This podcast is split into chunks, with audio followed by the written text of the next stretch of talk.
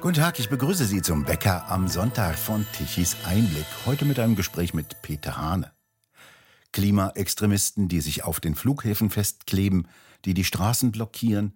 Die EU will beschließen, dass Bauern ihre Produktionsflächen aufgeben müssen und damit Lebensmittel knapp werden.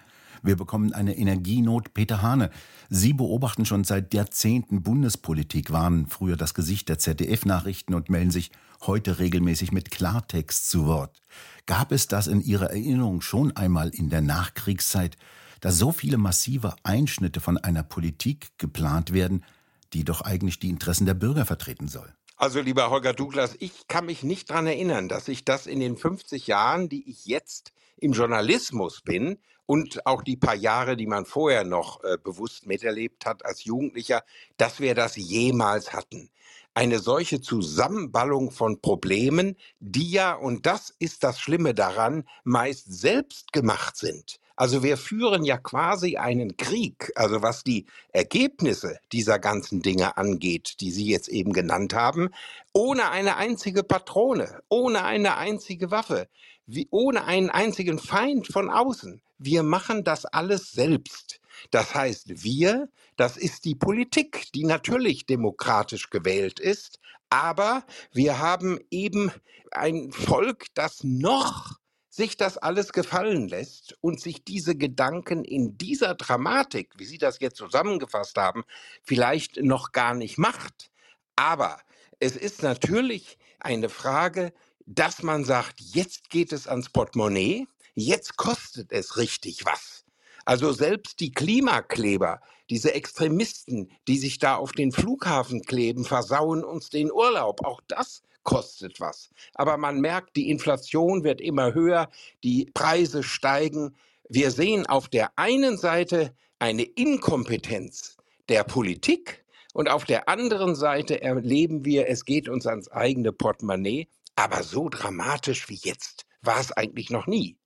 Kein Wunder doch, dass sehr viele Bürger beunruhigt sind. Wie gehen Sie denn persönlich mit all diesen Nachrichten um?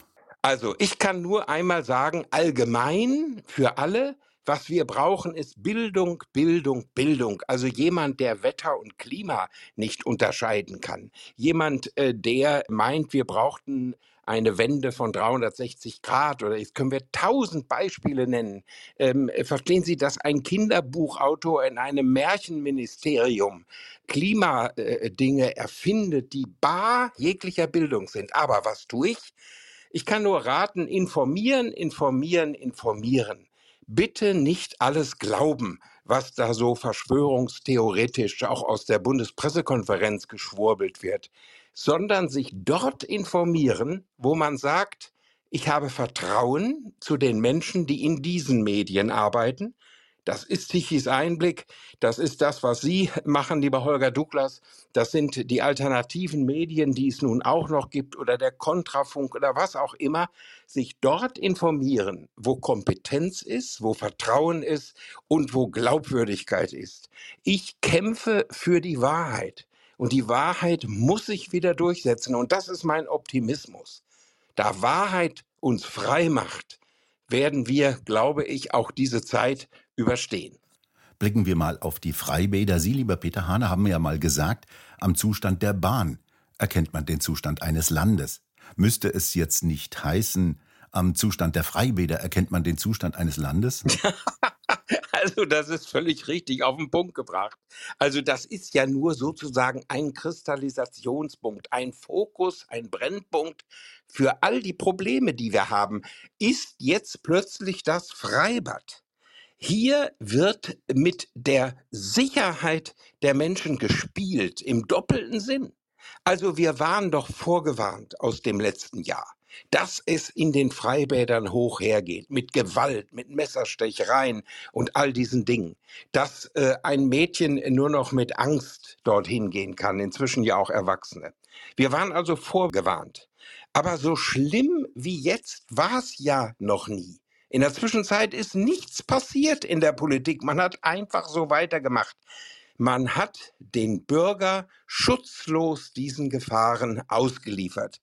Und das ist natürlich diese, äh, wie soll ich sagen, dieser Konsens zwischen Politik und den meisten Medien.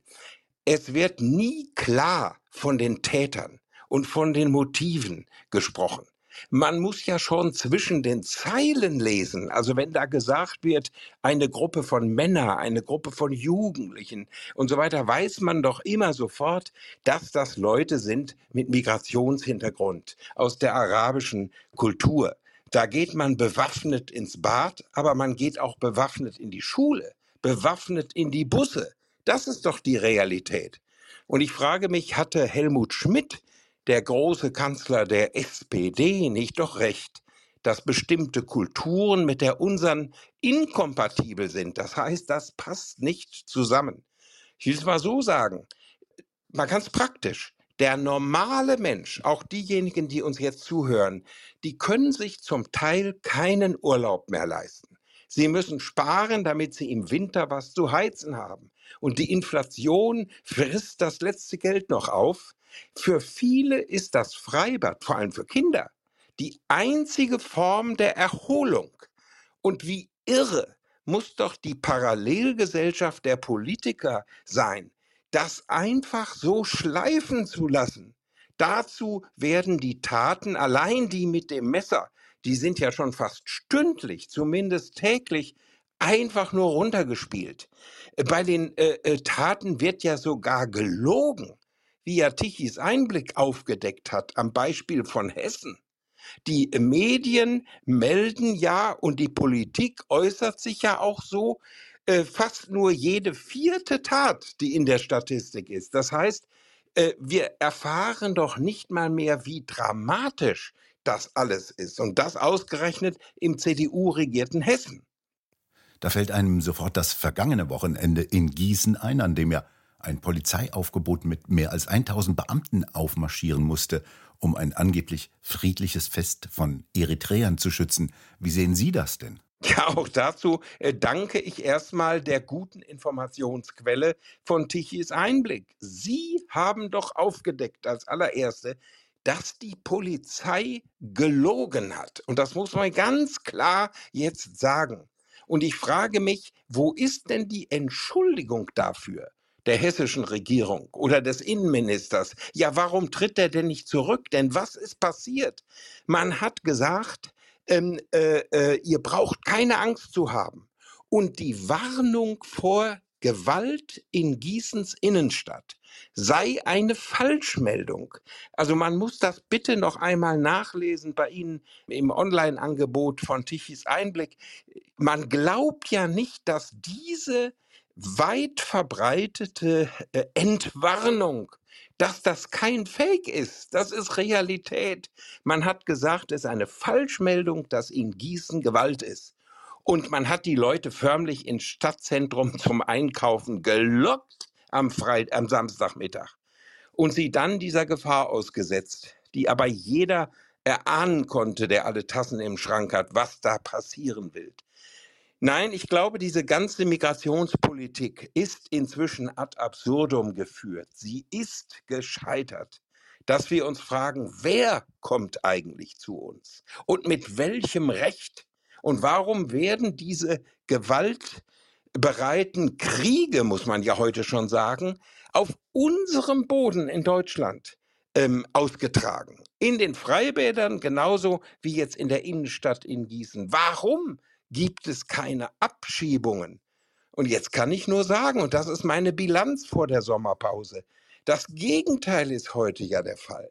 Das ebenfalls CDU-regierte Nordrhein-Westfalen schiebt ja jetzt nicht mehr so schnell ab wie bisher. Also jetzt, wo die Not am größten ist, schreibt jetzt die Welt und titelt sarkastisch.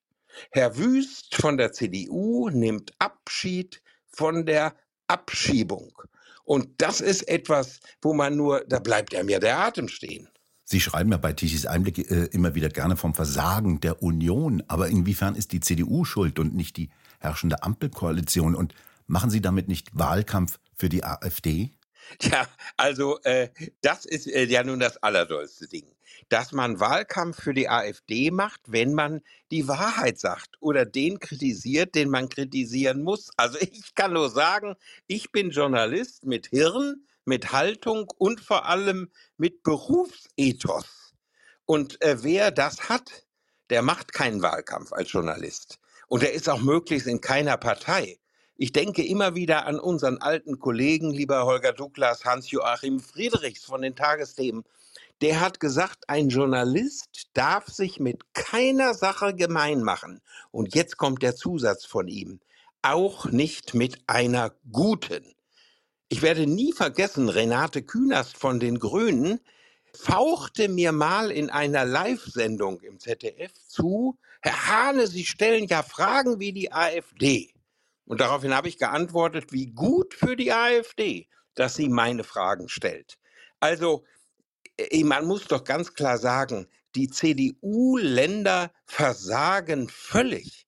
Und jetzt kommt doch das nächste Beispiel, der Krieg in Essen. Man hat ja sogar von Krieg gesprochen, als die Libanesen und die Syrer mit brutaler Gewalt untereinander gekämpft haben und nicht um irgendetwas, sondern um die Herrschaft im Ruhrgebiet. Also man muss sich das mal vorstellen. Wer hat hier wo etwas zu sagen von diesen Clans?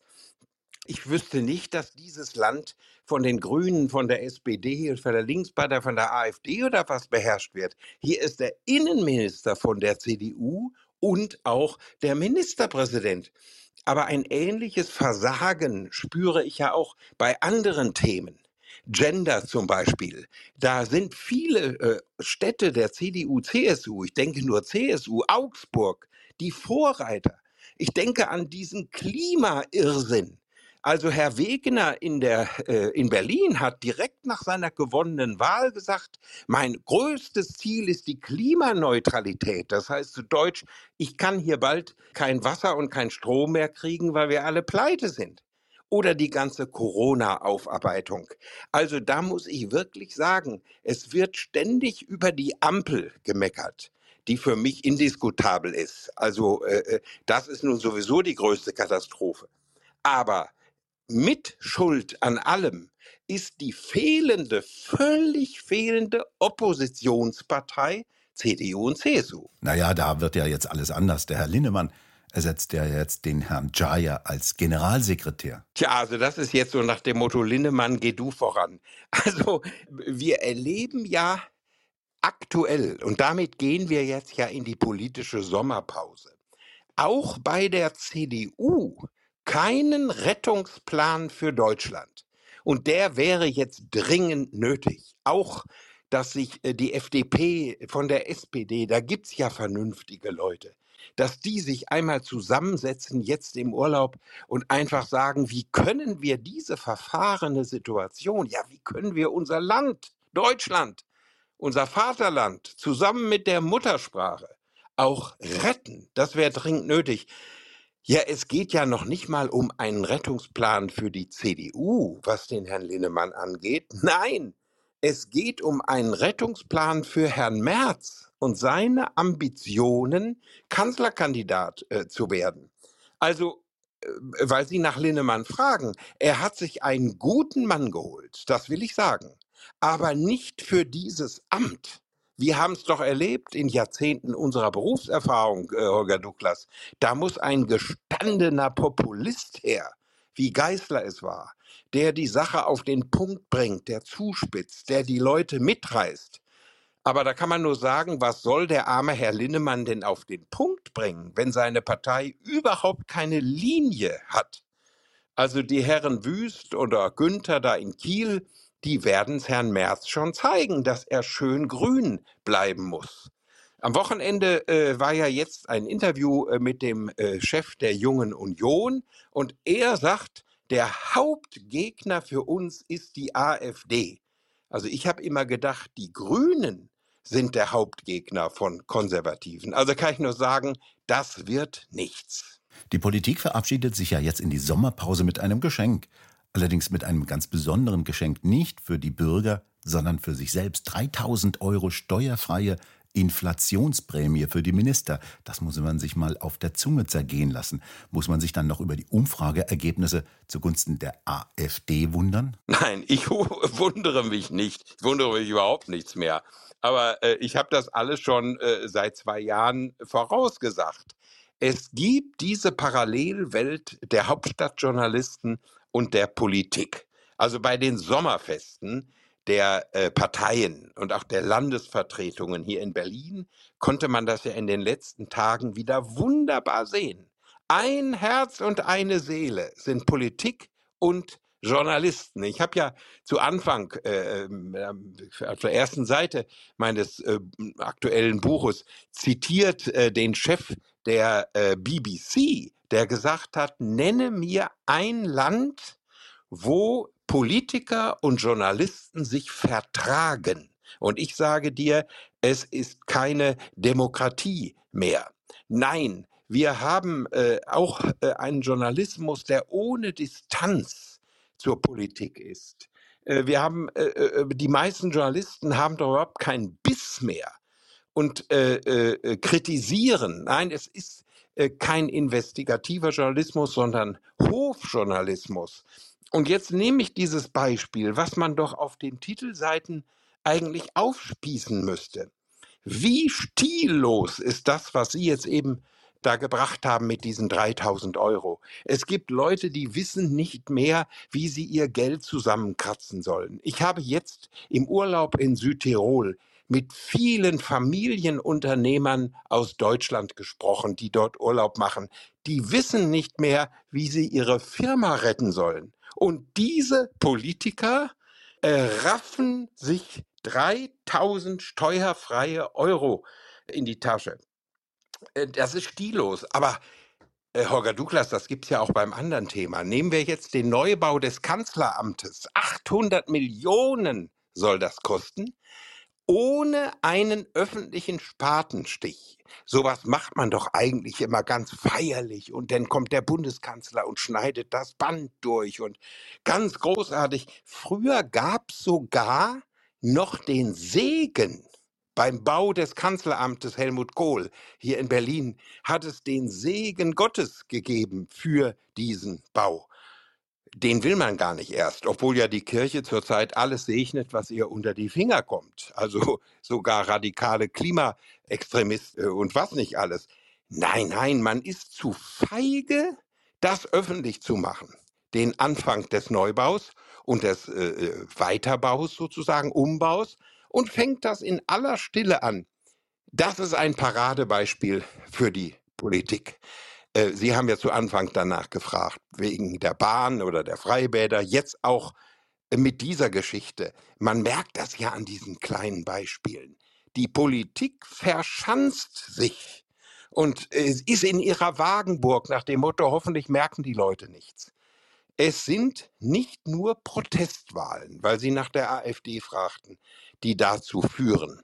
Inzwischen, ähm, es gibt ja die Analyse des INSA-Instituts, selbst die Bild-Zeitung hat das auf einer ganzen Seite berichtet, dass immer mehr Ärzte und Lehrer und Handwerker und ganz normal arbeitende Leute sagen, es reicht uns mit der Politik der Altparteien.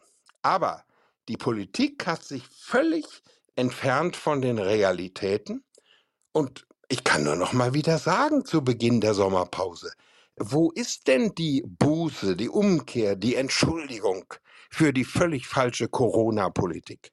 Äh, wo ist denn die Abkehr von äh, der Inflation, äh, Inflation oder von den Gesetzen, die uns in die Inflation treiben? Und wo ist auch das große Schuldbekenntnis, zum Beispiel zum Versagen bei der A-Flut? Das Maß ist voll, haben Sie ja nicht umsonst Ihr jüngstes Buch betitelt. Und richtig, vor genau zwei Jahren stand das Ahrtal unter Wasser. Mindestens 180 Menschen waren gestorben. Und die Hilfszusagen der Politik sind bisher immer noch nicht eingehalten worden. Die Menschen dort sind verzweifelt und niemand kümmert sich. Woran liegt das denn, dass die Politik hier Gelder zurückhält und sie eher mit vollen Händen in anderen Ländern ausgibt, als sie den Menschen im Ahrtal zu überweisen? Tja, also da müssen wir uns ja auch ans Schlawittchen passen, äh, äh, packen. Also ehrlich gesagt, äh, ich hatte auch äh, diese A-Flut längst nicht mehr auf dem Schirm. Daran muss man ja immer wieder erinnert werden, auch an solche Jahrestage. Also man muss sich das mal vorstellen. Der Bundespräsident saß beim Sommerinterview des ZDF genau vor einer Woche, am letzten Sonntag, dort im Ahrtal. Kein einziges Wort über das Versagen der Politik. Also ich habe mir vorgestellt, da hätte Köhler gesessen oder Gauck oder Roman Herzog. Die hätten doch auf den Putz gehauen. Aber was ist die Wahrheit? Nehmen wir doch die CDU. Die belohnt den größten Versager bei der A-Flut, nämlich den Chef des Bundesamtes für Katastrophenschutz, mit dem Innenministerium in Dresden. Es wird also überhaupt nicht mehr nach Verantwortung äh, äh, äh gefragt. Also mein früherer Arbeitgeber, äh, bei dem ja auch Sie, Holger Douglas, daher kennen wir uns ja schon äh, über Jahrzehnte, äh, gearbeitet haben. Ähm, äh, das ZDF sendet eine Gefälligkeitssendung äh, über das Ahrtal und für die Verwaltungsratschefin Malu Dreyer, die gleichzeitig rheinland-pfälzische Ministerpräsidentin ist.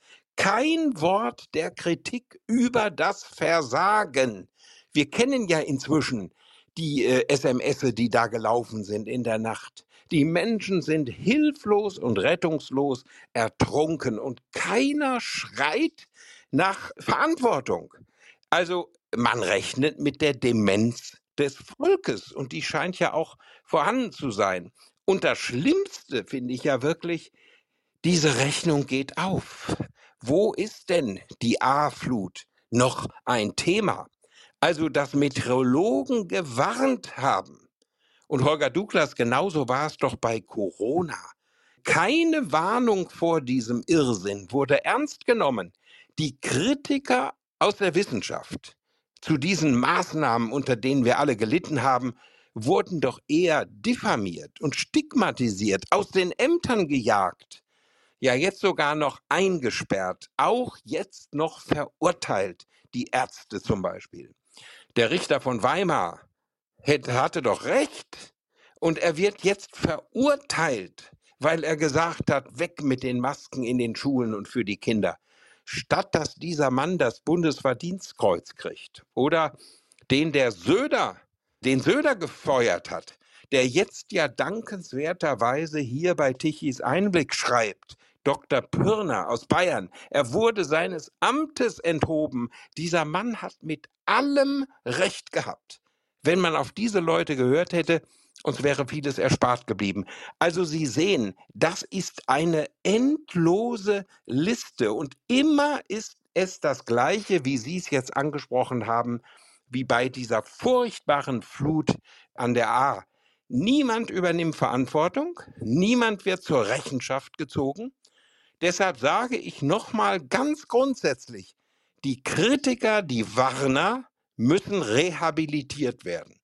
Und bei den politischen Tätern will ich Handschellen klicken hören. Für mich ist keine Sommerpause. Kritischer Journalismus schläft nicht. Und bis zu meinem letzten Atemzug kämpfe ich dafür, dass das geschieht und kämpfe auch für den Erhalt unserer Kultur und unserer wunderschönen Sprache, die Muttersprache in unserem Vaterland. Noch kurz am Schluss, lieber Peter Hane gefragt, lassen Sie sich eigentlich Ihren Urlaub durch die Klimaextremisten auf Landebahnen oder Autostraßen zerstören? Ja, also ich meine, das ganze Thema könnten wir jetzt ja eigentlich mal wieder von vorne anfangen, wenn wir Zeit hätten. Das ist doch der Gipfel. Und man muss sich mal vorstellen, die Kirchen und die Politik hofieren diese irren Klimaextremisten. Und ich will Ihnen sagen, was äh, zu dieser Kleberei auf den Flughäfen. Da ist natürlich das Schlimmste, dass äh, diese Leute, die sich einmal im Leben da äh, in, im Jahr einen Urlaub leisten können, die Kinder, die da die Koffer mit Begeisterung gepackt haben, dass die da jetzt in der Gluthitze auf dem Flughafen stehen und wegen dieser Irren nicht wegfliegen können. Aber es gibt ja was viel, viel Schlimmeres. Und das ist die Frage der Sicherheit. Man muss sich mal vorstellen, Wir stehen im Flughafen stundenlang an, um ähm, äh, auf Herz und Nieren überprüft zu werden mit allen möglichen äh, äh, Geräten von Durchleuchtung und was nicht alles, damit wir äh, nicht ein äh, Milligramm Flüssigkeit und natürlich kein Messer und noch nicht mal eine Schere dabei haben. Wir werden durchleuchtet und diese Extremisten kommen aufs Rollfeld, ohne dass sie gehindert werden. Stellen Sie sich das bitte mal vor. Ähm, äh, äh, das ist ja, dieses Kleben ist dann ja noch fast harmlos. Da könnte ja viel Schlimmeres passieren. Also ich kann nur sagen, dieser Staat ist doch kaputt. Und Friedrich Merz, der hat völlig zu Recht eine Selbstbesinnung gefordert der Politik. Äh, ich fordere allerdings Handschellen für die Verantwortlichen. Und ich fordere einen radikalen Neuanfang. Und da schließe ich keine Partei aus, die demokratisch gewählt wird. Also, äh, und der Witz ist doch, wir haben doch jetzt den einzig zertifizierten Demokraten der Nachkriegsgeschichte. Das hat es ja noch nie gegeben. Einen staatlich zertifizierten Demokraten. Das ist der Landrat von Sonneberg. Also man kann jetzt eigentlich sagen, das ist das große Vorbild. Jetzt muss man in Sonneberg Urlaub machen oder einkaufen. Aber so hatten sich die Herrschaften das nicht vorgestellt als sie äh, diesen Mann überprüfen wollten. Deswegen sage ich nochmal, ich fordere einen Demokratiecheck bei allen Politikern. Das könnte doch richtig spannend werden, auch für uns beiden als Journalisten in der Sommerpause. Durchleuchtet doch mal alle, die jetzt in den Parlamenten und Ämtern sitzen. Also fangen wir doch mal an bei der Frau, die unser Kollege Hendrik Broder einen Fall für den Verfassungsschutz nennt nämlich die gegenwärtige Innenministerin. Also Sie sehen, wir haben noch viel zu tun, lieber Holger Duchlas. Oder wie eine Genossenschaftsbank wirbt, wir machen den Weg frei. Und wir machen das als Journalisten für Demokratie, für Meinungsfreiheit und für Gerechtigkeit. Vielen Dank für das Gespräch, lieber Peter Hane. Und bei Ihnen bedanken wir uns fürs Zuhören. Und schön wäre es, wenn Sie uns weiterempfehlen. Weitere aktuelle Nachrichten lesen Sie regelmäßig auf der Webseite tichiseinblick.de. Und wir hören uns morgen wieder, wenn Sie mögen.